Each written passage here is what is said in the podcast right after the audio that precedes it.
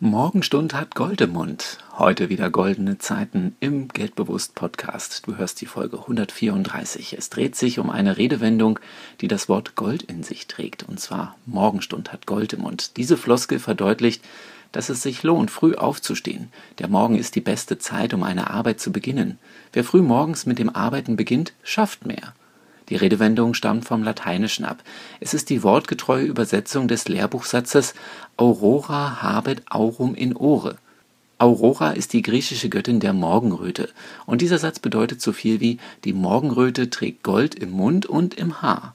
Eine andere Floskel, die dasselbe ausdrückt wie Morgenstund hat Gold im Mund, lautet der frühe Vogel fängt den Wurm.